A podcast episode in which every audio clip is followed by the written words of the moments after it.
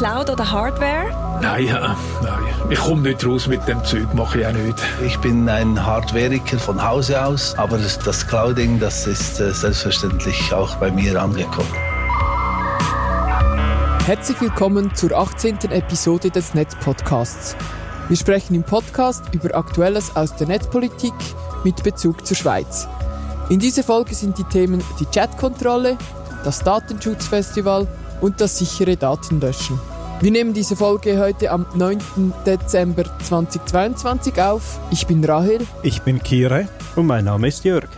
Wir haben wieder einige positive Rückmeldungen erhalten auf die letzten Folgen. Vielen Dank hierzu. Wir haben ähm, in der letzten Folge einmal mehr über die EIDE gesprochen. Michel hat uns zum Thema eine Nachricht geschrieben und er hat gemeint, wenn man datensparsam mit Identitäten umgehen soll, könnte es unter Umständen sein, dass gewisse Dienste keine private Daten des Users haben, bis auf die verifizierte Identität. Also das heißt beispielsweise, ein Dienst erlaubt eine pseudonyme Registrierung, einzig mit einer Bestätigung im Besitz einer EID zu sein. Und die Frage ist nun, könnte nun bei einem strafrechtlichen Vorfall der Dienstanbieter allein mit der ID zur Polizei gehen. Das müsste technisch möglich sein, da die EID eine Ausweisnummer, die sogenannte EID-Nummer, beinhaltet. Das heißt, so könnte in diesem beschriebenen Fall nur diese Nummer übertragen, also in dem Sinne ausgewiesen werden und mit dieser könnte im Rahmen eines Strafverfahrens dann auf die Person zurückgegriffen werden, weil da gibt es ja dann natürlich entsprechend eine Referenz über diese Nummer zur Person. Allerdings müssten wir uns in so einer Konstellation gut überlegen, ob wir dies möchten und bei welchen Diensten wir auch tatsächlich so etwas haben möchten, da diese Datensammlung jetzt ja nicht unbedingt verhältnismäßig scheint und jetzt auch nicht unbedingt erforderlich ist. Und genau dies fordern wir ja, damit wir eine Überidentifikation verhindern können, also dass die Ausweise nicht verlangt werden, wenn sie jetzt nicht unbedingt zweckdienlich sind. Also das heißt, am Ende des Tages technisch möglich, ob wir das auch wirklich haben wollen, ist dann eine, eine zweite Frage. Zu einem zweiten Hinweis, der uns Manuel geschickt hat, kommen wir dann beim Thema zum sicheren Löschen noch dazu. Ähm, schickt uns gerne eure Gedanken und Hinweise. Wir sind über das Kontakt Kommentarformular erreichbar oder auch auf Twitter unter Netzpodcast erreichbar. Ein Thema, das wir noch nicht angeteasert haben, aber das wir noch kurz aufgreifen möchten, weil wir es sicher nicht ignorieren können, ist, wir sind in der Woche der Bundesratswahlen. Am Mittwoch wurde gewählt. Gestern wurden die Departemente verteilt. Und ihr habt es vielleicht mitgekriegt, zwei für digitalpolitische Themen besonders relevante Departemente, die werden neu besetzt. Elisabeth Bohm-Schneider, die neue Bundesrätin der SP, wird Vorsteherin des Eidgenössischen Justiz- und Polizeidepartements. Das ist dasjenige Departement, das unter anderem die EID-Vorlage ähm, betreut oder auch jetzt bei der Chatkontrolle zuständig ist. Albert Rösti wird Vorsteher des Umwelt-, Verkehrs- und Energiedepartements und der Name des Departements äh, verrät das nicht äh, auf den ersten Blick, aber in dieses Departement gehört das Bundesamt für Kommunikation. Und dort sind Fragen angesiedelt, zum Beispiel der Regulierung von Online-Plattformen oder der Regulierung von Medien, ähm, also auch die Frage von elektronischen Medien und Internetpolitik. Ja, ähm, wir können es kurz machen, weil die beiden neuen, die sind digitalpolitisch eher unbeschriebene Blätter. Wir sind sehr gespannt, was passieren wird, auch äh, mit diesen Projekten, die ich schon erwähnt habe. Ähm, wir bleiben auf jeden Fall dran. Und das erste Stichwort, das habe ich schon genannt, Chatkontrolle. Jörg. Ja, genau. Das ist unser erstes Thema von den dreien, Checkkontrolle. Wir haben das schon mal im Mai angesprochen. Wir bringen es heute wieder nicht, weil uns die Themen ausgehen, da haben wir genügend, aber weil es tatsächlich ein wichtiges Thema ist. Die Frage, wie darf der Staat uns kontrollieren, wo ist es angemessen und wo nicht. Äh, damals haben wir eine Interpellation von Judith Belesch vorgestellt. Sie hat dann mit einer Motion nachgefasst, weil eben im europäischen Raum äh, die Idee, der Wunsch dieser Check-Control, also die Möglichkeit, Chatnachrichten verschiedener Messenger systematisch überwachen zu können, natürlich immer vorne ran das Argument, man möchte Kinderpornografie und Ähnliches verhindern. Ähm, das wird das Argument gebracht. Und dann ist natürlich auch die Frage, weil sich ja in vielen Bereichen die Schweiz an die EU anlehnt, anlehnen muss, je nach Bereich Zusammenarbeit, was droht hier der Schweiz. Und äh, Judith wollte vom Bundesrat wissen, wie er das sieht. Sie hat das im September eingereicht, im November kam jetzt die Antwort. Und die war also schon sehr, sehr zurückhaltend, defensiv, ausweichend. Also sie haben gesagt, erstens mal fordert diese Ideen aus der EU gar nicht eine anhaltslose systematische Überwachung und man würde das beobachten. Was natürlich uns gefreut hätte, wäre ein klares Statement des Bundesrates, dass so etwas in der Schweiz nicht gehen darf, dass das gegen unsere Grundprinzipien, wie wir eine Gesellschaft verstehen, nicht geht, aber eben diese Antwort ist leider nicht gekommen. Das heißt, wir müssen als digitale Gesellschaft, aber auch ihr als Zuhörer und digital affine Leute an dem Thema dranbleiben. Und ich möchte hier jetzt noch auf einen Aspekt eingehen, da gab es dann auch einen Artikel dazu. Wenn so eine Checkkontrolle gemacht wird, dann werden automatische Systeme Unmengen von Dateien und Texten scannen. Und sie werden eine doch beachtliche Menge an falsch positiven Urteilen fällen. Also auch wenn das im kleinen Zehntelprozentbereich ist, ihr müsst mal überlegen, wie viele Nachrichten tagtäglich über diesen Messenger gehen. Das ist in den Milliarden. Und halt irgendwie, wenn, auch wenn nur jede Zehntausendste falsch ist, dann könnt ihr euch vorstellen, wie viele falsche Alarmierungen hier entstehen. Und um dann herauszufinden, ob das eine falsche Nachricht war oder nicht, da muss dann irgendein Mensch das anschauen und überlegen, ja, war das jetzt gerechtfertigt oder nicht.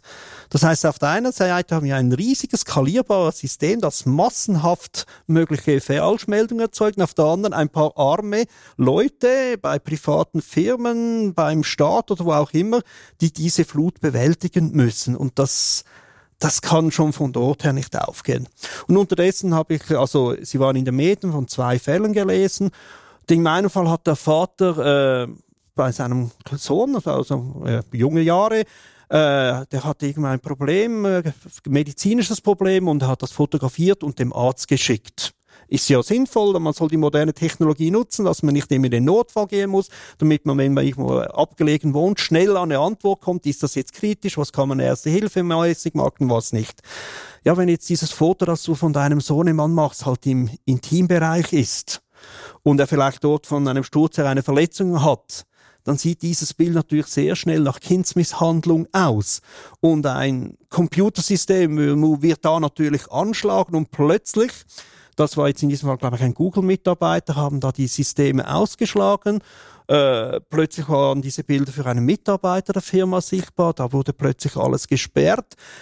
Über mühsamste Wege konnte er dann be beweisen, dass das ja, das war eine medizinische Aufnahme und keine pornografische Aufnahme. Aber äh, seine Konten sind immer noch gesperrt also kein Zugang, also komplett ausgeschlossen. Ein der Fall, den ich gehört habe, ist von einem jemand mit einem Microsoft-Account, der hat seine Kamera äh, seiner, glaube ich, Schwester ausgeliehen oder einer der Cousine. Die hat ein Foto von ihrem Kind gemacht. Absolut normal. Eine Mutter macht ein Foto von Kind. Und das ging dann auch, auch über die automatischen Systeme. Backup wurde das auch äh, detektiert. Und auch der hat alle Zugänge verloren, alle seine Spielstände, war noch ein Gamer, der ein bisschen dort war, alles weg, alle Einkäufe, die über dieses System gemacht hat, waren wertlos. Auch dort nach etlichen äh, mühsamen Verhandlungen hat die Polizei bestätigt, nein, das ist harmlos. Also ja, das ist äh, keine Kindermisshandlung oder was auch immer drin, aber seine Accounts sind immer noch gesperrt. Und das wird immer mehr passieren. Und das ist natürlich jetzt hier die Problematik. Der, die Begründung, wir möchten Kinder schützen, ist extrem stark. Aber diese Falsch-Positiv-Meldungen und auch das grundsätzlich alles überwachen zu wollen, ist das verhältnismäßig. Wir haben es euch in den Show Notes äh, noch verlinkt. Ich habe ein, ein von einem YouTube-Kanal und der hat dann auch auf den wissenschaftlichen Dienst von Deutschland verwiesen, die diese Checkkontrolle auch durchleuchtet haben, dieses, diese Idee in der EU.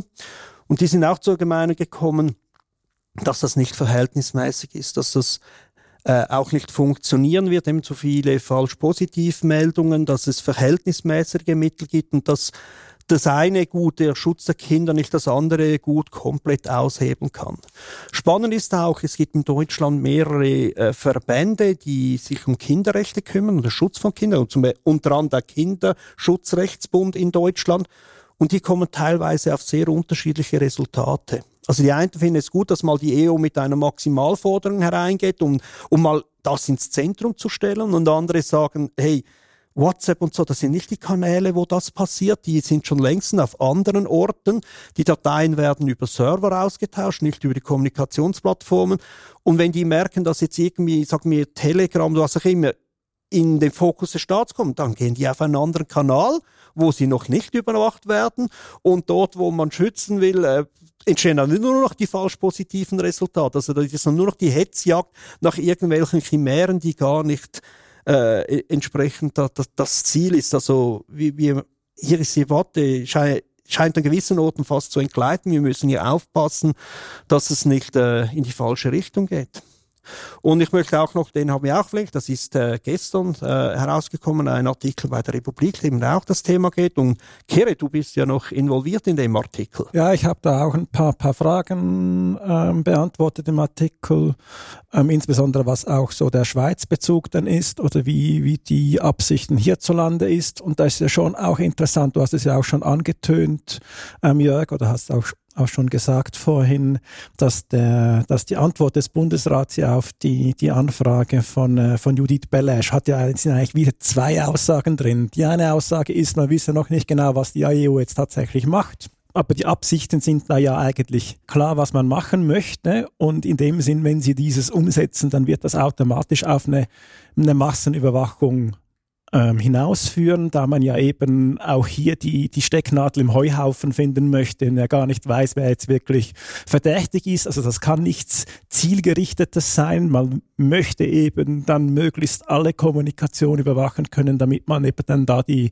potenziell einzelnen Bilder und Täter dann entsprechend ähm, finden kann. Das ist so wie die, die eine Seite. Und die andere Aussage ist, in dieser, in, dann in der Stellungnahme, dass sie sich auch offen lassen. Was wir gerne hätten gehabt haben, was du ja Jörg auch gesagt hast, ist, dass sie sich, also dass sich der Bundesrat gegen eine solche Überwachung aktiv ausspricht, aber er macht eigentlich das Gegenteil. Er lässt sich eben genau die Türe offen und behält sich vor, dass es allenfalls Maßnahmen im Bereich von, ähm, von, von diesen Themen, ähm, also im Kindes- und Jugendschutzbereich, allenfalls auch in der Schweiz benötigt, also was dann eben auch zu einer Chatkontrolle führen könnte. Und ja, es, es gibt aktuell keine, keine ähm, ähm Bestrebungen, eine solche Chatkontrolle in der Schweiz zu machen. Aber wir haben auch hierzulande natürlich Debatten, was die Verschlüsselung oder die, die, das Aufbrechen von Verschlüsselung betrifft. Ähm, insbesondere haben wir das auch bei der, bei der Kabelaufklärung drin, dass da die Provider verpflichtet sind, allfällige Verschlüsselung zu entfernen und das jetzt aber dann nicht auch nur ähm, Betreiber von, von Verbindungen betrifft, sondern es gibt auch eine Bestimmung, die ähm, Diensteanbieter, also Messaging oder ähm, E-Mail-Anbieter in die Pflicht nimmt, auch hier für die Entfernung von Verschlüsselung zu sorgen. Also solche Debatten und solche Vorsch Vorstöße ähm, oder auch Gesetze, die das, die das bereits beinhalten, ähm, die gibt es auch hierzulande. Also es ist jetzt nicht etwas, was uns fremd wäre. Nein, de definitiv nicht. Also es ist auf der Wunschliste eines jeden äh, Diktators und jeden Geheimdienstes eine solche Möglichkeit zu haben, das ist klar. Was ich noch interessant finde, ist auch die Rolle ähm, der Privatwirtschaft, also von, von Unternehmen. Da gibt es einige spannende Unternehmen der Schweiz, die auch den Datenschutz zu ihrem Geschäftsmodell gemacht haben. Die bekannteste davon ist wohl Threema, die die meisten von euch nutzen werden. Die App ähm, für zum Messaging machen, die ja sagt, ähm, dass sie sehr sicher ist und wirklich auch von der Verschlüsselung her ähm, sagt, dass sie das sicherste Produkt ist und in der Schweiz auch die Daten hat. Und für solche Firmen sind natürlich sowohl eine Chatkontrolle als auch diese, diese Provider-Verantwortung, die du vorhin erwähnt hast, jetzt Kire, für diese Firmen ist das fatal, weil das würde ihr Geschäftsmodell ähm, faktisch oder de, den Standort Schweiz für ihr Geschäftsmodell verunmöglichen. Das heißt, sie müssten sich überlegen, ob sie wegziehen oder ob sie halt einfach ihr Geschäftsmodell oder ihren USP ändern müssen. Und ich denke, diese Firmen sind, sind sehr spannend, weil sie auch eine Allianz ermöglichen von, von Leuten, die am Privatsphäre interessiert sind und gleichzeitig auch sagen, dass es sehr gut ist, dass solche Firmen in der Schweiz sind und die Schweiz auch ein Ort sein kann, eben, wo man dieses, diesen USP der ähm, Verschlüsselung, die nicht aufgebrochen werden kann, äh, auch diesen USP auch ausspielen kann. Ja, ich sehe hier tatsächlich auch, das könnte ein Standortvorteil für die Schweiz sein. Einerseits sind wir ein First World Country äh, industrialisiert. Wir haben einen funktionierenden Rechtsstaat, der von allen anderen Ländern anerkannt wird. Und wenn man dann eben noch sagen kann, in diesem Bereich bieten wir auch den Firmen die Sicherheit, die sie brauchen, dass nicht plötzlich der Gesetzeshammer kommt, äh, das, das ist von einem großen Vorteil.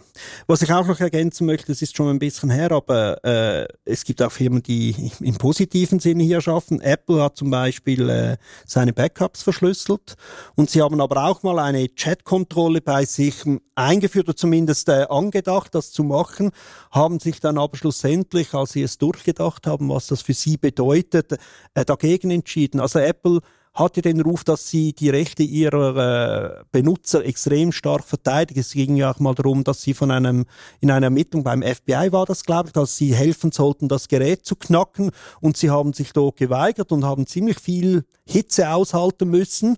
Und, und jetzt auch hier, Sie haben dieses Projekt äh, zuerst zurückgestellt und dann selber äh, beerdigt. Und also das ist etwas, was mich sehr positiv stimmt, dass hier, na klar, kann man sagen, das ist Ihr Marketing, das ist Ihr, äh, für das stehen Sie ein. Sie wollen natürlich damit auch Geld verdienen, dass die Leute wissen, hey, wir kämpfen für euch so. Die machen das nicht aus rein äh, noblen Zwecken, zum Teil wahrscheinlich auch ein bisschen, aber auch äh, marketingmäßig. Aber nichtsdestotrotz, wir müssen das auch positiv anerkennen. Ja, das heißt, es lässt sich mit Datenschutz offenbar Geld verdienen, weil es einen Markt gibt, äh, weil es äh, Leute gibt, die das verlangen und ich denke, das ist ein positives Zeichen. Ja, aber das stellt sich dann schon auch, auch die Frage, also ich habe mir das gerade vorhin noch überlegt, ähm, wenn jetzt die Schweiz sich das als, oder wenn wir das als Standortvorteil propagieren, ähm, bin ich mir dann aber nicht so sicher, wie denn das, wie, der Druck dann aus der EU sein wird, wenn sie tatsächlich eine solche Chatkontrolle einführen würde. Also einerseits mal, dass das Gesetz dann sowieso ähm, alle Anbieter betreffen wird, die auch aus der EU genutzt werden können. Also was dann da, was dann dieses heißt, irgendwie im Sinne von, von Netzsperren oder auch auf der anderen Seite, dass es dann natürlich dann auch, auch äh, ähm, dann über, über, über, über, über Abkommen dann natürlich auch auf die, auf die Firmen in der Schweiz zugegriffen werden soll, über internationale Strafverfahren etc. Und natürlich kann man, ist dann noch der Punkt und sagt, ja, das ist bei uns jetzt nicht strafbar oder das ist bei uns bei zulässig, aber der Druck wird dann, wird dann sehr stark zu, zunehmen und das, und das wird dann sehr schwierig sein, ähm, dem, dem zu widerstehen. Also das heißt, dass das Gesetz, was jetzt auch in der EU debattiert wird, das wird sehr schnell sehr sehr starke Auswirkungen auch auf uns haben. Auf jeden Fall, also der Druck, wenn, wenn die EU auf dem Weg bleibt, wird der Druck irgendwann mal steigen. Man hat sich auch bei anderen Themen gehört, dass früher war das Bankgeheimnis, das ja auch mit sehr guten Zwecken gestartet ist und dann am Schluss eigentlich fast nur noch missbraucht wurde. Wir kennen es ein bisschen mit dem äh, straffreien Herunterladen von Dateien und Filmen, wo ja die Schweiz auch ein bisschen andere Rolle hat. Das ist vielleicht nicht, nicht so ein dominantes Thema. Aber umso wichtiger ist es, dass wir hier in der Schweiz das eigentlich diskutieren und auch mal als Staat Und darum bin ich enttäuscht vom Bundesrat, dass er hier nicht die Stellung genommen hat. Weil wenn jetzt die Schweiz hier klar würde sagen, hey, aus unserer Sicht darf das nicht sein, das würde auch den anderen EU-Staaten helfen und sagen, hey, das ist nicht irgendein Verbrecherstaat, sondern das ist die Schweiz, die einen Ruf hat, die für etwas einsteht und sie sagt, das ist nicht verhältnismäßig müssen wir das bei uns in der EU nicht auch noch besser überlegen. Ich glaube, im Moment ist vor allem Österreich noch am, am stärksten in der Opposition die dieser Regeln, habe ich mal etwas gehört. Aber ähm, ja, es ist wichtig, dass dieses Thema aktiv bleibt und bringen wir es auch wieder damit die Politik merkt, das ist nicht einfach etwas, das man so nebenbei einführen sollte und sich darüber freuen kann, dass man jetzt noch mehr Macht hat hier. Vielleicht wollte der Bundesrat auch einfach die sehr gute Beziehung mit der EU nicht gefährden. Ja, wahrscheinlich. Ja, genau. Das können wir, da können wir eine eigene Podcast, nicht Netzpod, sondern eine Polit-Podcast-Serie darüber machen. Aber ähm, ja, das Thema Diskutieren von äh, Datenschutz oder was äh, Daten in, auf, äh, für uns bedeuten etc. Ich glaube, das ist eine Überleitung zum nächsten Thema, Roel. Genau, äh, vor einer Woche, ziemlich genau jetzt, vor einer Woche hat das Datenschutzfestival stattgefunden, das erste seiner unserer Geschichte in der Schweiz. Äh, vielleicht waren einige von euch dort, vielleicht auch nicht. Ähm, um was ging es da? Das Datenschutzfestival ähm, ist eine, eine Veranstaltung, die von der digitalen Gesellschaft und Partnerorganisationen organisiert wurde, die im Sinne haben, eine Volksinitiative zur Stärkung des Datenschutzes in der Schweiz zu lancieren. Wir haben, äh, also wir waren alle beteiligt an diesem Festival, das auch gleich, gleich noch hier voraus. Es ging darum, dass wir die Ideen, die wir schon seit einigen Monaten wälzen, zu dieser Volksinitiative mal präsentiert haben, ähm, diskutiert haben, auch die Frage offen in den Raum gestellt haben, was bringt eine Initiative, wie würde sich das auswirken. Wir haben auch Leute eingeladen, die das äh, in Frage gestellt haben oder die kritische Fragen gestellt haben und Leute, die, die ähm, mit Kampagnen sich sehr gut auskennen. Aber alles der Reihe nach. Äh, Jörg und Kire, ihr hattet ja einen Auftritt quasi zur Eröffnung des Festivals im Zentrum Karl der Große. Äh, was habt ihr da zu Beginn in den Raum gestellt? Ja, also wir sind eigentlich einmal da damit gestartet, äh, eigentlich auch so mit, mit einer Analyse auch aus dem, aus dem EID-Referendum heraus.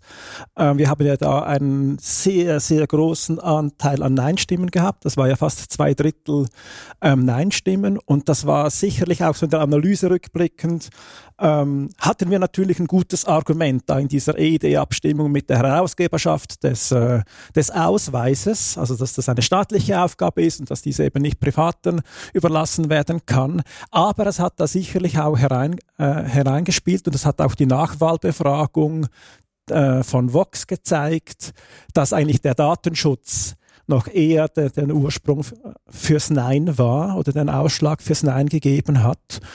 Ähm, und das dann auch irgendwie so ähm, den, den Ursprung darin ähm, sich begründet, dass, dass sehr viele Leute eigentlich so mit, mit der Digitalisierung, mit dem Fortschritt der Technik etwas überfordert sind, ähm, auch, auch etwas skeptisch sind gegenüber den, oder ziemlich skeptisch sind gegenüber den, den, den Datenbearbeitungen, weil man halt auch die Technik im Internet nicht so versteht und gleichzeitig aber auch zu Recht ja befürchtet, dass jeder Mausklick, ähm, den man macht, überwacht wird und zu einem Profiling führt, das dann wieder zu einer Beeinflussung kommt und dass wir da irgendwie sagen, dass irgendwie diese Konstellation eigentlich eine ungute ist. Also wenn wir eigentlich digitale Demokratie, e-, E-Government, allenfalls auch digitale Geschäftsmodelle weiter äh, voranbringen möchten, dann können wir das nur machen, wenn wir das Vertrauen der Bevölkerung haben und, und dieses Vertrauen der Bevölkerung, das kriegen wir dann, wenn wir einen sorgfältigen Umgang mit den Personendaten garantieren können. Das ist so, der, so die, die, die Grund, Grundanalyse. Und da sind wir dann eigentlich in die Debatte gegangen, ja, wie könnten wir jetzt eigentlich den Datenschutz stärken, der dann im Endeffekt auch zu einer besseren Datennutzung über das Vertrauen in diese Datennutzung führt. Ja, ich, ich sehe es ähnlich. Also für mich gibt es hier zwei Worst-Case-Szenarien, in die wir hineinfallen könnten. Das eine ist, dass wir in dem Sinne aufgeben und jeder davon ausgeht, dass eh alle Daten, die es über ihn gibt, von irgendjemand genutzt und ausgenutzt werden. Also dass die Privatsphäre eigentlich komplett dahin geht. Das ist so etwa das Modell, das wir in China haben.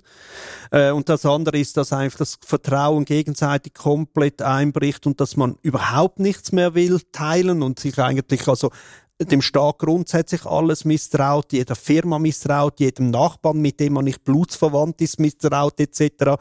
Und, und irgendwie müssen wir in der Mitte äh, eine neue Art, die, die Privatsphäre zu denken oder eben Datenschutz zu denken, hinbekommen, wo wir Daten nutzen. Also in unserer heutigen, schnellen, modernen Welt, wenn wir die Krisen, die, in denen wir anstehen, Herr werden wollen, müssen wir mit unseren Ressourcen und Daten besser umgehen in Zukunft, um das besser zu managen.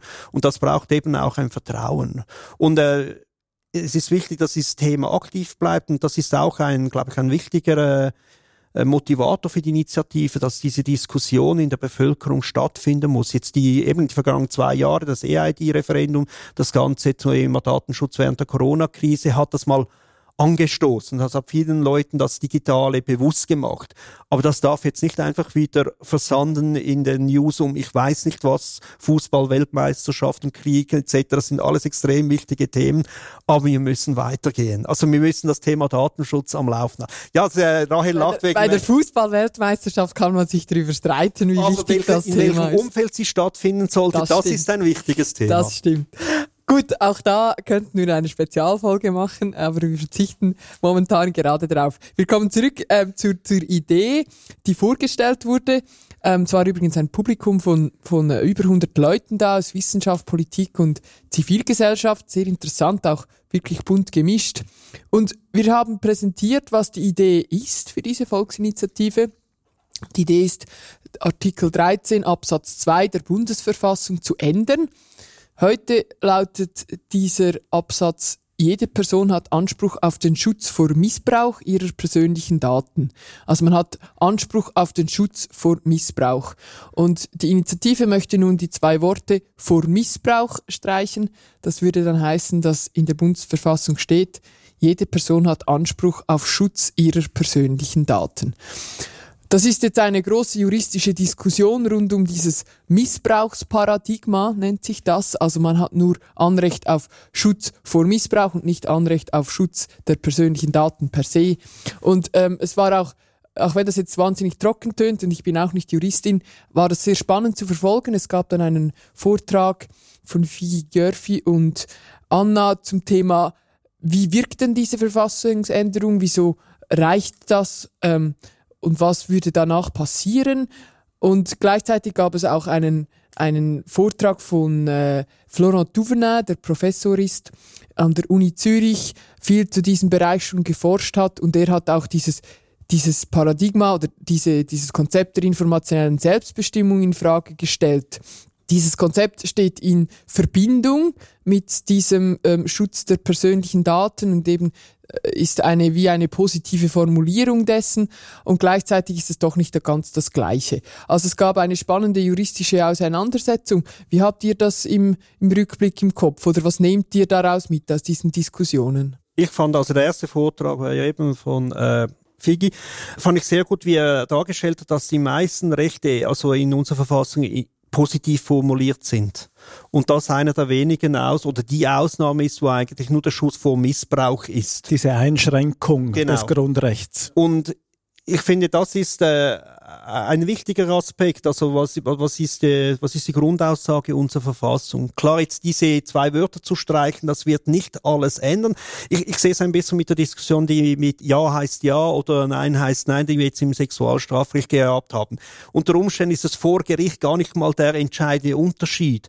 Aber die Grundaussage, was stellst du ins Zentrum? Und wenn wir eine Diskussion haben wollen, wie eine moderne Privatsphäre und Datenschutz aussieht und wir das positiv besetzen wollen, dass wir das als Chance sehen, äh, unsere Gesellschaft weiterzuentwickeln, finde ich, sollten wir auch den Schutz der Daten in äh, in dem Zentrum stellen und nicht erst, hey, wenn es dann mal Missbrauch ist oder sein könnte, dann darfst du dann irgendwo ein Recht geltend machen, sondern nein, du hast das von Anfang an. Und dann der zweite Vortrag, das war extrem spannend für mich, äh, die informelle Selbstbestimmung wo er auch sagt, also ja, wenn, wenn zwei Leute miteinander reden, analog, dann kann ich ja nicht bestimmen, was der andere über mich denkt. Also er verarbeitet Informationen über mich und ich habe keine Kontrolle darüber. Und das ist ja vielleicht im Digitalen noch ähnlich. Wieso sollte das für eine KI anders? Also es gibt schon noch Argumente dagegen.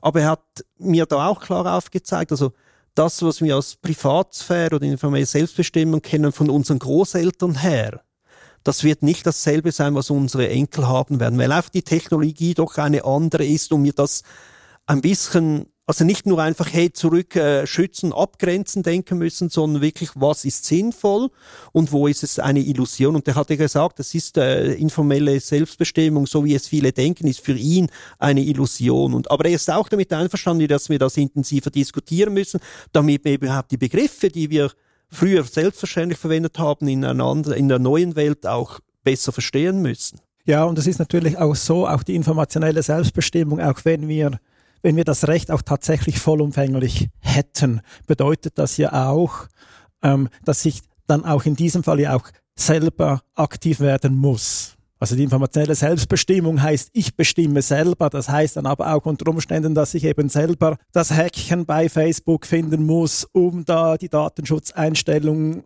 so zu vollziehen, nachzuvollziehen, wie ich das gerne, gerne hätte. Und das ist ja jetzt nicht unbedingt das, was wir wollen, sondern was wir, was wir haben möchten. Das ist so eine Art Grundschutz, wo ich mich wie darauf verlassen kann als Person. Da muss ich mich nicht aktiv darum kümmern, sondern wir müssen diejenigen, die Daten bearbeiten, in die Pflicht nehmen, sozusagen meine Interessen zu vertreten, wenn sie diese Daten bearbeiten und, und nicht nur allein ähm, auf, ihre, auf ihre Vorstellungen sich abstützen, was sie jetzt mit diesen Daten machen möchten, sondern eben aktiv sich darum kümmern müssen, dass diese Daten geschützt sind und so bearbeitet werden, wie es dann eben im Sinne der Person ist, welche die Daten betrifft. Also das wäre wieder bei der EID Privacy by Default, oder? Also dass man von dem als Standpunkt ausgeht, die Firma muss sich das als Grundsatz nehmen und von dort aus kann man dann im gegenseitigen Einverständnis weitergehen. Genau, ist Privacy by Default und Privacy by Design. Also auch dieses Prinzip spielt da genauso eine Rolle. Oder was man dann eben eigentlich sagen könnte, oder was jetzt eigentlich auch die Forderung dann eigentlich der Initiative ist, oder das, was dann folgen soll mit dieser Verfassungsänderung, Veränderung ist, dass man äh, in dem Sinn einen zeitgemäßen Datenschutz hat, der eben diese bearbeitenden Stellen dazu verpflichtet, die Interessen der Personen zu wahren. Also es gibt einfach diesen Grundschutz, den man hat. Und da aufbauend könnte man dann eben einen selbstbestimmten Datenschutz dann haben, der dann heißt, okay, und wenn ich jetzt diesen Grundschutz habe und das Grundvertrauen habe, dann willige, willige ich jetzt allenfalls ein, um meine Gesundheitsdaten für Forschungszwecke zu verwenden oder meine Mobilitätsdaten für Statistikzwecke zu verwenden. Und das ist dann der Teil der Selbstbestimmtheit. Also, dass es eine Kombination gibt aus, aus diesem Grundschutz und dann aufbauend ähm, die, die Selbstbestimmung. Das finde ich eigentlich sehr, einen sehr spannenden Gedanken, den wir auch noch gar nie hatten. Dieses äh, Privacy by Design und Privacy by Default. Das, das sind zwei Prinzipien, die wir schon aus der politischen Diskussion kennen. Aber dass wir quasi sagen, mit dieser neuen Verfassungsbestimmung würden wir das eben festhalten, auch in der Bundesverfassung.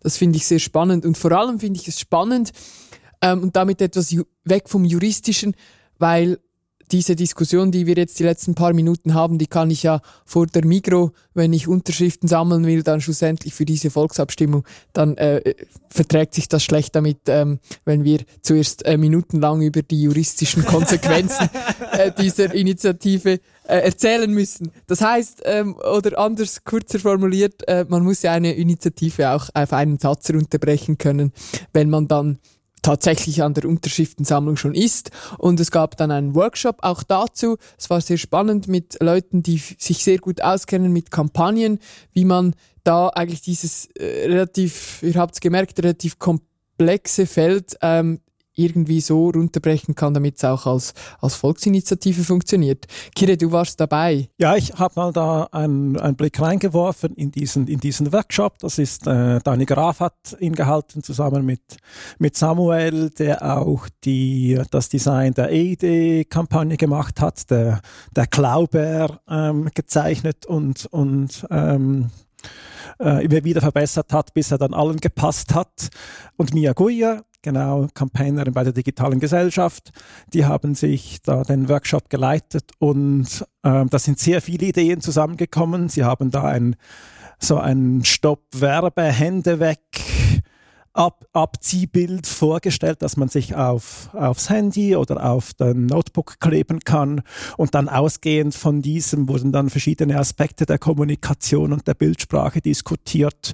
Und da ist meines Erachtens einiges zusammengekommen. Also sie haben sich sehr fleißig Notizen gemacht und werden jetzt in sich gehen und an dieser, an dieser ähm, Bildsprache arbeiten, wie man das Thema dann entsprechend auch äh, unter die Leute bringen kann. Und dann gab es einen weiteren Teil, in dem es darum ging, dass man Privatsphäre nicht nur eben durch das Recht schützen kann, sondern auch durch Technologien. Das war dann für die Nerds und ähm, Jörg war natürlich bei den Nerds.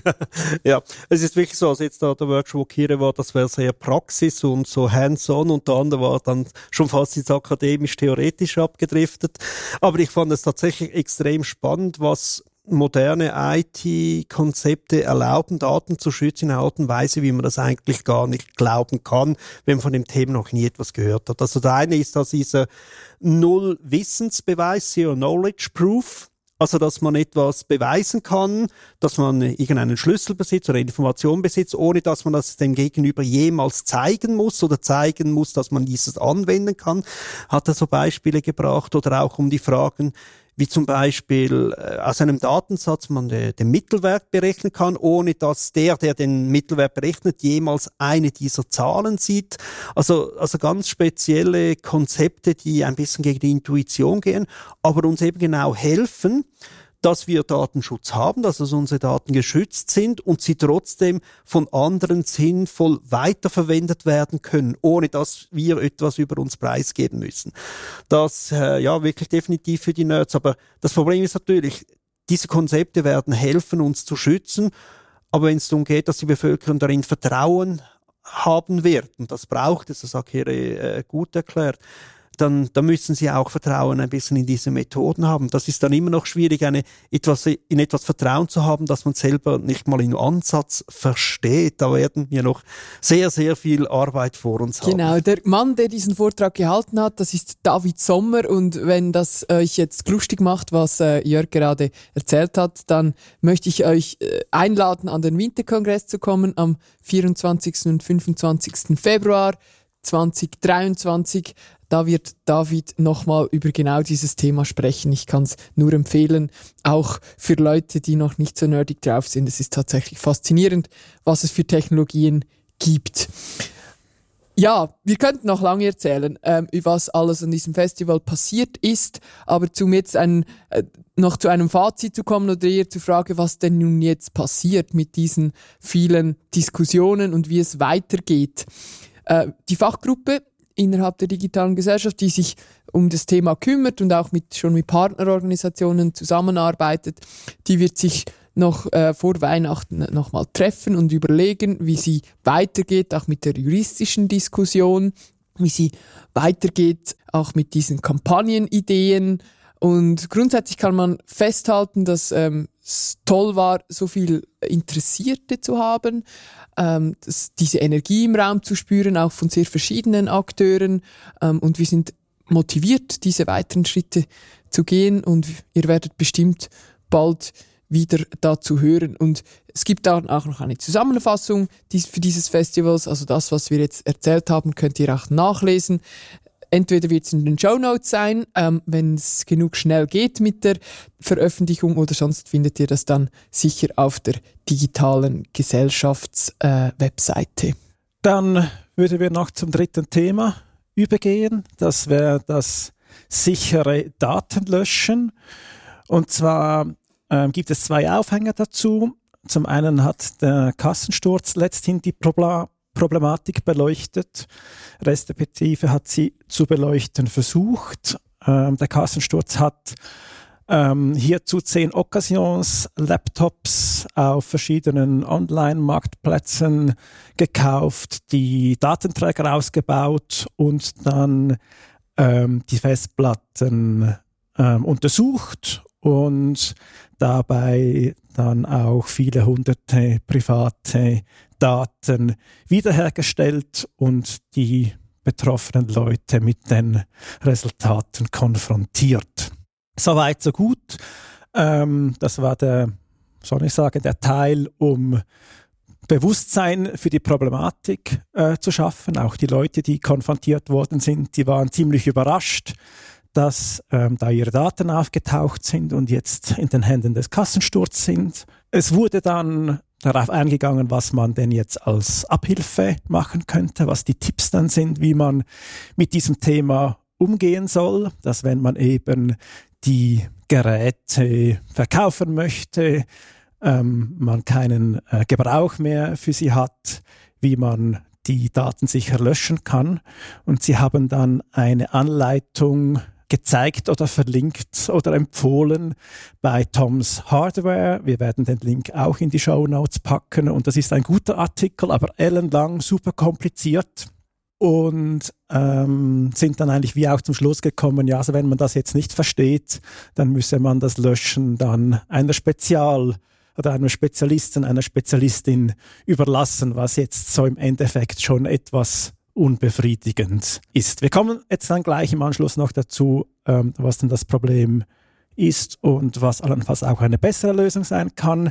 Ähm, der zweite Aufhänger ist, und ich habe es ja schon erwähnt, ähm, das ist ein zweiter Hinweis. Äh, Manuel hat uns einen Link zu einem YouTube-Video geschickt und ähm, darin wird auch gezeigt, wie eine Person in Deutschland ähm, USB-Sticks ähm, gekauft hat auf verschiedenen Plattformen und eine, eine Geschichte, die diese Person in diesem Video dann erzählt, ist die ähm, von einem Steuerberater, der einen USB-Stick nicht an seinen Kunden zurückgeschickt hat, sondern dieser USB-Stick ist dann bei eBay äh, gelandet und die Person, die eben dieses ähm, YouTube-Video gemacht hat, hat dann diesen Stick ähm, gekauft, die Daten wiederhergestellt und diese Steuerinformationen, also die Daten dann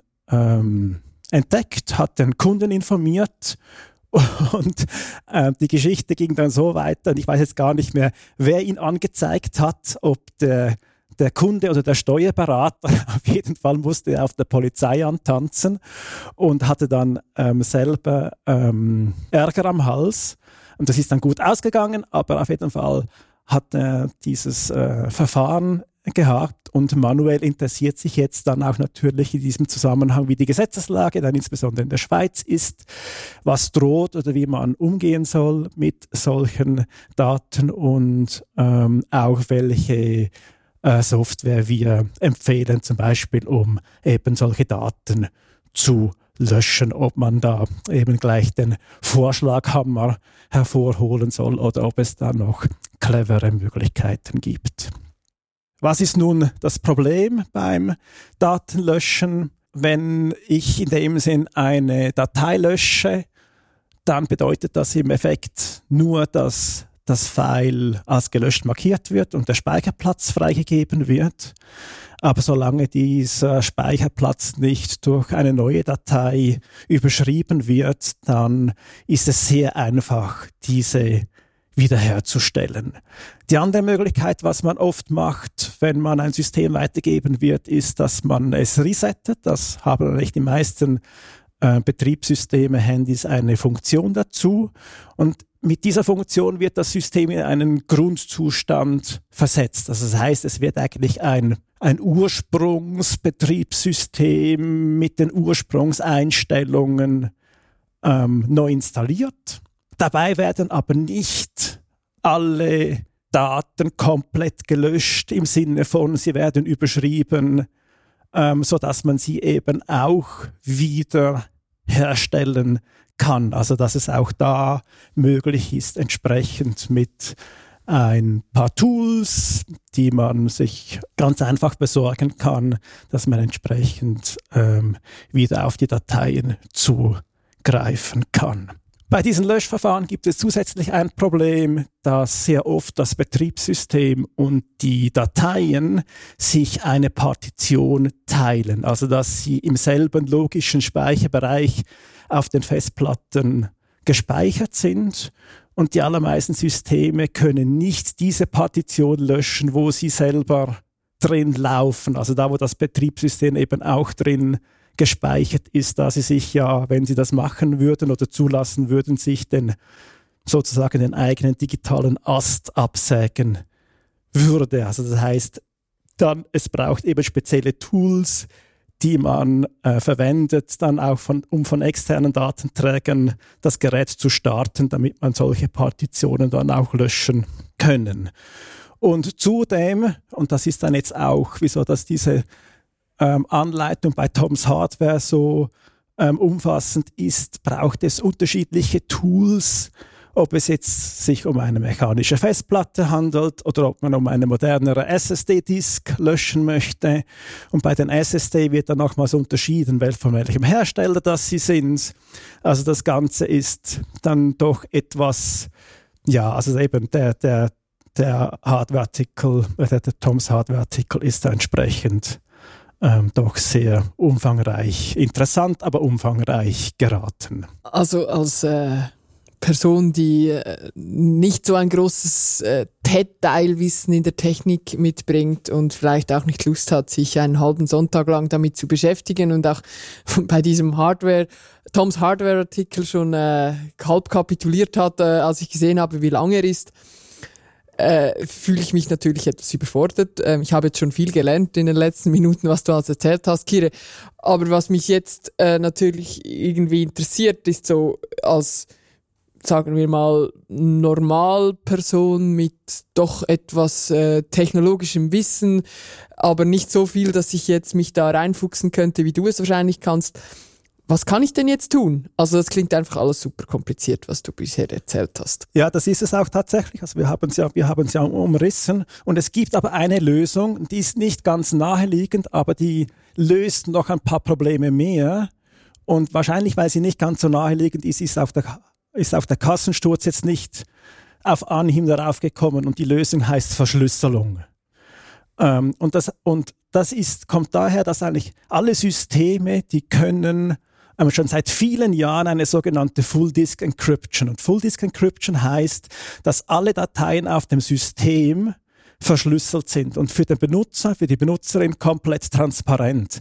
Also das heißt, ich muss mich nicht selber um die Verschlüsselung kümmern, sondern automatisch, wenn ich eine Datei speichere, wird sie verschlüsselt auf der Harddisk abgelegt und wenn ich sie wieder lade, dann wird sie im Hintergrund komplett transparent entschlüsselt und meine Applikation kann sie verwenden.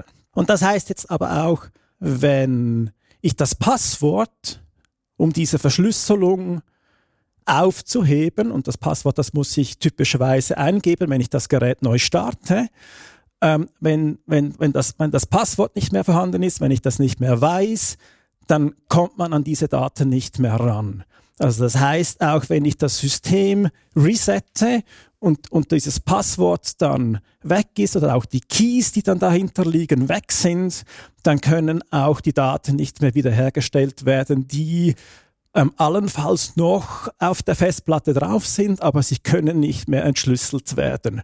Und das heißt jetzt aber auch, dies hilft nicht nur dann beim Löschen, wenn ich das Gerät weitergeben möchte, wenn ich es auf eBay, Ricardo, wo auch immer ausschreiben möchte, sondern es hilft auch im Falle, wo das Gerät verloren geht, wo es gestohlen wird oder sonst wie abhanden kommt. Also das ist ein, ich sag mal, ein Teil des Computergrundschutzes, den wir alle machen sollten und uns dann mitunter eben auch das Problem abnimmt, äh, was wir machen, wenn wir das Gerät löschen möchten. Also ich, ich für mich, also das ist eine sehr gute Vorschlag, aber ich finde es nur schon für mich witzig, dass, also, dass man ein altes Gerät weiterverkauft, finde ich ja sinnvoll. Aber wenn ich das machen würde, ich würde die Harddisk rausnehmen und bei mir behalten und da halt eine neue hinein, also das investieren. Oder um die paar äh, Franken zu erhalten für einen USB-Stick weiter zu verkaufen, dann muss ich mir ehrlich sagen, ist mir das das ist es mir das tatsächlich nicht wert. Also der, ich brauche ihn sicher irgendwann wieder, als dass ich hier das Risiko eingehe, dass da Daten verlieren. Also ich habe, wenn ich meinen Rechner aus dem Betrieb genommen habe, immer als erstes die Harddisk ausgenommen und separat gelagert. Und wenn ich dann mal wollte, die auch wegschmeißen, habe ich einen Bohrer genommen, einmal quer durch und dann in den Altmüll, also ins Altmetall geworfen oder nein, in Elektronikschrott geworfen. Und so nach dem Motto, dass wenn einer bei einer durchbohrten Harddisk noch etwas an Daten lesen kann, äh, dann hat es sich fast verdient. Okay, ich muss jetzt als äh, vielleicht mit National auch noch vorsichtiger sein, aber damals als Student, wenn da jemand etwas gelesen hätte. Ja, also meine, bei einem USB-Stick ist, ist das dann tatsächlich die Frage, aber irgendwie ähm, Notebooks und Desktop-PCs und Handys, die sollten doch weitergegeben werden ja. können. Und sehr oft ist es da auch gar nicht möglich, eine Harddisk einfach auszuwechseln. Dort ist es ein ist, Problem. Das, das, das würde dann im Endeffekt heißen, dass das, dass das ganze Handy in den Schredder kommt. Und das ist jetzt im Sinne der Nachhaltigkeit ein, ein No-Go. Dort ist die Verschlüsselung, die du erwähnt hast, tatsächlich das Beste. Also der andere kann die Bytes noch lesen, aber es ist einfach ein Zahlenmüll den er nicht sinnvoll interpretieren kann. Ja, genau. Und was, was du halt typischerweise machst, ist, machst du einfach ein Reset des Systems. Und dann hast, und dann ist das auch das, das Problem gelöst von wenn, wenn du das System komplett löschen würdest mit einem von diesen Tools, dann ist es ja wirklich leer, dann ist die Festplatte leer. Du kannst das Gerät dann nicht verwenden. Du musst dann zuerst wieder ein Betriebssystem auf das Gerät kriegen. Und so machst du dann einfach in dem Sinn ein Reset und kannst dann das Gerät weitergehen. Jetzt vielleicht noch kurz, wie man das einrichtet. Und es ist tatsächlich so, dass eigentlich alle Systeme, die wir so kennen, die kennen das seit Jahren. Also es ist jetzt nicht irgendwie eine neue Technik.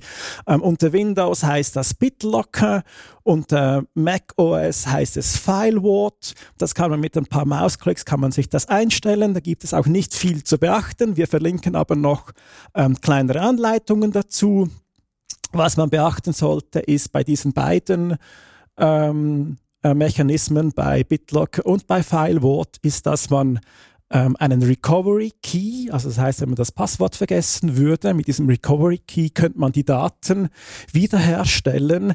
Gibt es eine Option, wo man das in der Cloud bei Microsoft oder bei Apple speichern kann? Das ist jetzt nicht etwas, was ich empfehlen würde. Ähm, einfach noch so ähm, als Randbemerkung, aber ansonsten ähm, gibt es da nicht viel zu beachten und ähm, das kann einfach eingestellt werden.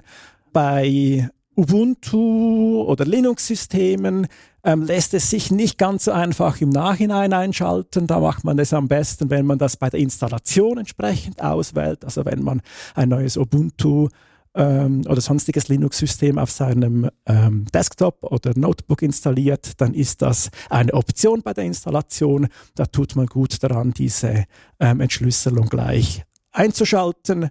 Ähm, auf iOS-Geräten auf Handys heißt die Funktion Passcode und auf Android ähm, Handys ist es etwas etwas unterschiedlich je nach, nach Hersteller des Geräts, aber im Prinzip heißt das Encrypt Phone, ähm, diese Funktion, die man ähm, einschalten muss. Auch hier verlinken wir kurze Anleitungen in den Show Notes. Okay, okay, jetzt weiß ich, was ich nächsten Sonntag doch mache. Du brauchst nicht den ganzen Sonntag. Ich hoffe es. Ich hoffe es. Aber das hat ja auch noch einen rechtlichen Aspekt, weil hier geht es um Daten, die ja eigentlich in den Händen von Leuten landen, die, die eigentlich nicht berechtigt sind für diese Daten. Oder, oder wie ist das denn eigentlich? Also ist das äh, irgendwie juristisch geregelt oder ist das äh, auch ein Thema in der Politik? Ich bin ja nicht der Jurist etc., aber ich glaube, es geht, auch wenn ihr irgendwo eine Tasche findet im Zug oder irgendwo am Waldrand und die Daten da herausnehmt, solltet ihr vorsichtig sein. Also nur weil ihr irgendwelche Daten gefunden habt, heißt das noch lange nicht, dass ihr die, dass das euer Eigentum ist und die ihr verwenden könnt, so wie ihr es wollt. Also im Zweifelsfall seid da vorsichtig, äh, geht zur Polizei oder was auch immer etc. Äh, verkauft das bitte nicht, sonst seid ihr nochmal schneller, wahrscheinlich im Bereich von Hehlertum etc. Ähm, ja, ich würde wirklich bei der Polizei vorbeigehen und sagen, hey, ich habe das gefunden, ich habe kurz reingeschaut, gemerkt, das sind unter Umständen sensible Daten, ich habe nicht alles angeschaut, nehmt das Bier Mitte ab, damit ich bestätigen kann, ich bin hier äh, fein raus und die Polizei wird dann das, die wird dann schon wissen, was sie zurückverfolgen muss oder was einfach sinnvoll entsorgt werden kann oder muss. Ja, das hätte natürlich auch der Person oder der Firma zurückgeben, wenn das man weiß, ähm, wem die Daten gehören, woher sie stammen oder dann allenfalls eben, wenn es um einen USB-Stick oder so geht, einfach löschen. Aber was man halt sicher nicht haben möchte, man möchte die Daten nicht haben, weil wenn dann ähm, etwas passiert, dann möchte man nicht damit in Verbindung gebracht werden. Aber äh, also ist, das passiert selbst dem Besten oder den, äh, dem Staat. Nein, Besten ist jetzt wirklich nicht. Aber äh, Vielleicht hat es mitbekommen, äh, die Justizdirektion des Kanton Zürichs äh, war ein bisschen in den Schlagzeilen in letzter Zeit. Also muss, man muss ganz klar sagen, es ist heute nicht mehr so. Aber äh, bis vor ein paar Jahren hatten sie noch kein Konzept davon, wie man alte Computer entsorgt. Und genau das, was ich vorher gesagt habe, hat ist Graus äh, mit dem Bohrer einmal durch, ist ein bisschen martialisch, aber das hätte sie vor vielen Problemen bewahrt. Die haben nämlich früher wirklich einfach Computer weitergegeben nach dem Motto, ja, dann soll sie wer andere nutzen und haben völlig vergessen, dass eben diese Daten noch vorhanden sind und relativ einfach zugänglich. Und das hat sie jetzt verfolgt. Also da wurden Daten, kamen an die falschen Hände, wurden weitergehandelt und plötzlich waren Adressdaten von Ermittlern, von äh, Richtern im Netz oder verfügbar und wurden natürlich auch dann missbraucht, um diese Leute versuchen unter Druck zu setzen. Was genau alles an Katastrophen herausgekommen, wird man wahrscheinlich nie erfahren. Und äh, ja, zum Glück äh, ist das heute hoffentlich nirgends mehr der Fall. Und also auch wenn ihr eine Firma habt oder so, bitte beachtet das, wenn ihr Computer außer Betrieb nehmt, dass ihr da das sauber macht, sonst seid ihr plötzlich erpressbar. Wir haben noch ein paar Kurznachrichten und Fundstücke. Ich mache gleich den Anfang und zwar, und zwar gibt es ein neues Kapitel im Glasfaserstreit. Wir haben schon darüber berichtet. Da geht es darum, ob die Swisscom ähm, weiterhin Point-to-Multipoint-Anschlüsse verbauen darf oder ob sie sich eben an de, die Abmachung ähm, halten muss, wo es wo besagt, dass ähm, in alle Haushalte vier äh, Fasern gelegt werden müssen, was eben auch ein Wettbewerb ermöglicht, indem das die unterschiedlichen Fasern auch von unterschiedlichen Providern beleuchtet werden können und Dienste angeboten werden können. Da gibt es ja ein Gerichtsverfahren, ähm, da hat nun das Bundesgericht entschieden in diesen Tagen, und zwar, dass die vorsorgliche Maßnahme in Kraft bleibt. Und die vorsorgliche Maßnahme, die besagt eben, dass die Swisscom nicht weiter solche Point-to-Multipoint-Anschlüsse bauen darf. Und äh, das Verfahren geht aber weiter. In der Hauptsache ist noch nicht entschieden. Das wird dann in nächster Zeit das Haupturteil kommen. Ähm, genau, aber vorsorglich ist jetzt mal so oder weiterhin so, dass das Vierphaser-Modell gilt. Ja, von meiner Seite her durchaus positive Nachrichten. Wir haben es schon an verschiedenen Noten gesagt äh, dass immer mehr Kantone oder die Politiker in diesen Kantonen sich der Thema der digitalen Welt bewusst werden. Jetzt, äh, wir haben schon über St. Gallen berichtet, dieses Mal über Zürich. Äh, ich möchte hier auf zwei Vorstöße aufmerksam machen. Bei einem geht es um Qualitätsanforderungen bei Einsatz von KIs in der Verwaltung. Da ist mal äh, eingereicht. Aber ja, Sie wollen wissen, was bedeutet KI, was soll man machen, was soll es für Kriterien geben und die werden also auch von äh, vertreten aus allen, aus verschiedenen Parteien unterstützt. Unter anderem ist es fast noch positiver, ging es um Grundrechte und Privatsphäre im öffentlichen Raum oder ist ein Schutz dessen, also vor allem Gesichtserkennung etc. Jetzt äh, der Regierungsrat hat diese Motion empfiehlt dazu Ablehnung. Da könnte man meinen, ja, das ist ja schlecht, aber die Begründung ist eigentlich eine gute. Es geht aber darum, soll Gesichtserkennung im öffentlichen Raum stattfinden und der Regierungsrat sagt, äh, ihr könnt das Postulat, äh, die Motion ablehnen, weil wir haben keine Rechtsgrundlage, um so etwas durchzuführen. Also braucht es auch keine Motion, die das verbietet, weil es de facto schon nicht möglich ist.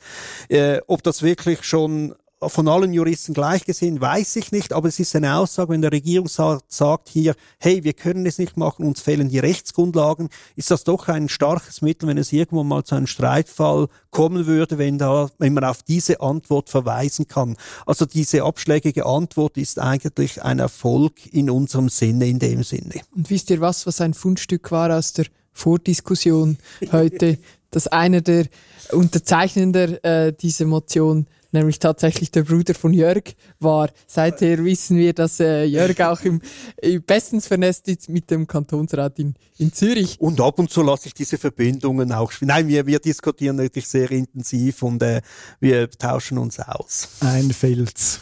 Zum letzten Fundstück das ist ein Fundstück mit einer positiven Seite und einer äh, kritisch zu betrachtenden Seite. Das National Cyber Security Center, also das Nationale äh, Zentrum für Cybersicherheit, das wird ein Bundesamt und ich glaube, das dürfen wir positiv verzeichnen. Äh, die Cyber Security erhält damit auch wie einen, einen neuen Stellenwert. Ein wirklich gewichtiges Bundesamt soll es werden. Was kritisch zu betrachten ist an der Sache ist, dass dieses Bundesamt im Departement für Verteidigung, Bevölkerungsschutz und Sport angesiedelt werden soll. Bisher war das eher bei den Finanzen angesiedelt, jetzt soll es quasi ins Verteidigungsdepartement kommen und das gibt äh, kritische Interessenskonflikte vermutlich damit, ob es Staatstrojaner braucht, weil das ist dasselbe äh, Departement wie auch der Nachrichtendienst. Wer mehr dazu lesen möchte, es gibt einen ausgezeichneten Kommentar dazu bei Inside IT. Wir haben diesen verlinkt. Dann hätten wir noch den Hinweis auf eine Veranstaltung und zwar findet der nächste netzpolitische Abend zum Thema Social Credit System und Gamification statt. Und zwar ist es ja so, dass ähm, wir in den sozialen Medien und auf Plattformen mit Hilfe unserer Daten sortiert und bewertet werden. Ähm, diese führen dann zu sogenannten äh, Scores oder können zu Scores führen, die unter Umständen sagen, wie kreditwürdig, wie kreditwürdig wir sind oder ob wir riskant für die öffentliche Sicherheit sind.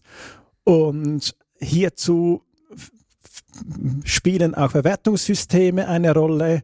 Und zwar ähm, eben eigentlich auch, dass wir mit Gamification äh, dazu gebracht werden, ähm, in diesen Anführungsschlusszeichen mitzuspielen und Daten und ähm, Informationen preis zu geben. Das ist das Thema am nächsten Netzpolitischen Abend. Zu Gast ist Katina Kühnreich. Sie beschäftigt sich seit vielen Jahren mit dem Thema und wird nach Zürich ins Debattierhaus Karl der Große kommen.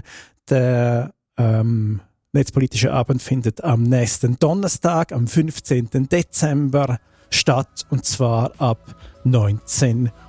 Uhr. Wir werden auch hier noch mehr Infos in den Show Notes verlinken.